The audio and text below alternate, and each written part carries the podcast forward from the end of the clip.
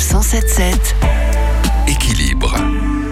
Préparons-nous tout doucement à l'hiver. C'est dans un mois, certes, mais il faut y aller euh, tout doucement. Et à cette occasion, j'ai le plaisir d'être en ligne avec Emmanuel Lerbré, naturopathe en région parisienne. Bonjour. Bonjour Christopher. Alors expliquez-nous ce qu'est la naturopathie. C'est euh, l'art de prendre en charge sa santé.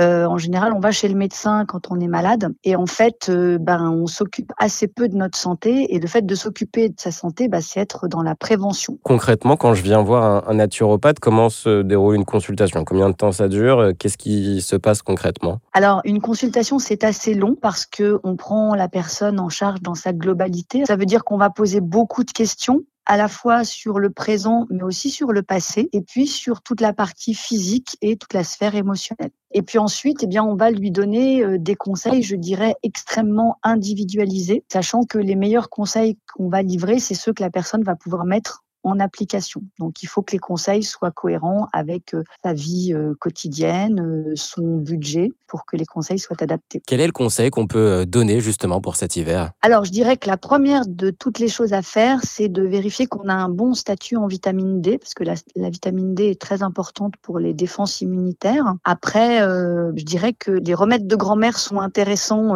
dès qu'on a des refroidissements, ben, une bonne tisane de thym avec du bon miel dedans, ça peut aider à et puis surtout avoir une alimentation euh, riche en vitamines et en minéraux, particulièrement bah, la vitamine C hein, qui est importante euh, dans l'immunité. Donc euh, avoir chaque jour des fruits frais, des légumes crus manger chaque jour aussi quelques noix. Hein. Les noix, sachez que c'est extrêmement bon pour la santé. Il y a des bonnes graisses, il y a plein de minéraux, d'oligo-éléments dedans.